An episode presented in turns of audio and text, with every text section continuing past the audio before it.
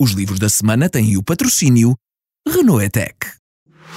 Bom, está na altura dos livros é e esta semana eu trago uma obra-prima da literatura latino-americana. Ainda antes do chamado boom e da fama mundial do realismo mágico de Garcia Marques, o escritor mexicano Juan Rulfo publicou dois livros eh, nos anos 50 do século passado e, com apenas dois livros, tornou-se um nome central da literatura em língua espanhola. Primeiro com um livro de contos, em 1953, e dois anos mais tarde, em 55, com este Pedro Páramo.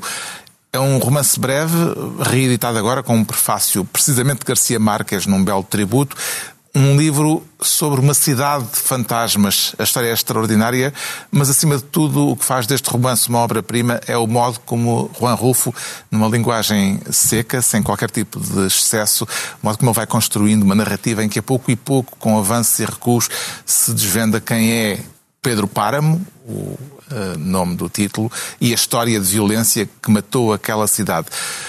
Não sei se já disse que este livro é uma obra-prima. Pedro Páramo, de Juan Rulfo, edição Cavalo de Ferro.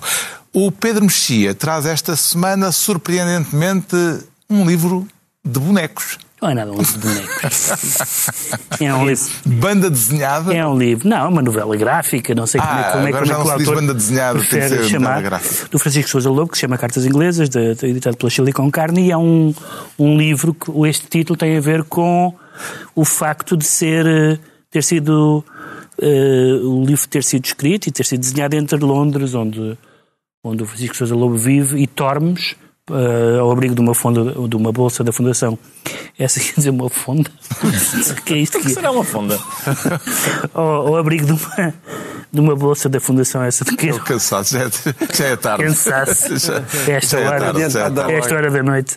É, é um livro, mais uma vez, é um livro autobiográfico, é, em que, onde há uma grande presença da do catolicismo uh, complicado, digamos assim, e da, e da um, uma investigação sobre o que é isto de, de fazer bonecos, como tu dirias. um, e, mas também tem uma dimensão inglesa muito forte sobre a, uma, a reação à, ao novo rei da Inglaterra, que não é, como seria de esperar, muito simpático, a, des, a desigualdade social e a curiosa ideia de que Deus é um caricaturista. É, é, é ver o livro. O João Miguel Tavares sugere um, um livro de memórias com a tragédia russa como pano de fundo.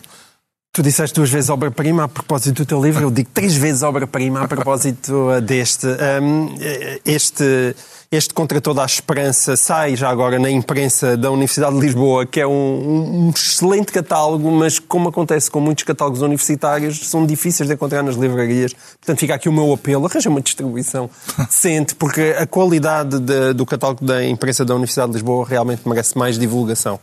Uh, eu encontrei-o, de repente, na Feira do Livro, e este é um dos livros absolutamente fundamentais do século XX. Ele, ele podemos equipará-lo, talvez, ao arquipélago Gulag do Solzhenitsyn, mas não existe, quer dizer, são os, talvez os dois grandes monstros da denúncia daquilo que foram os crimes sobretudo do stalinismo.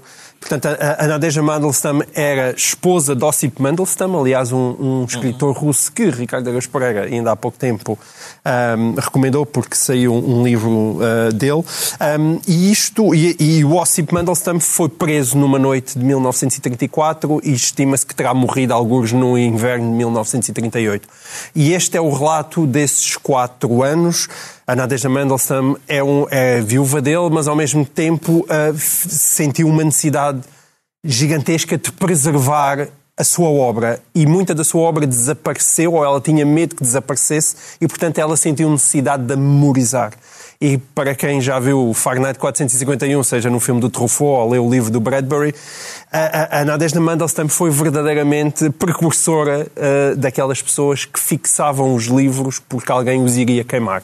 Portanto, isto é uma narrativa absolutamente extraordinária e, e escrita de forma crua, sem um pingo de lamechice, e é realmente um, um livro extraordinário.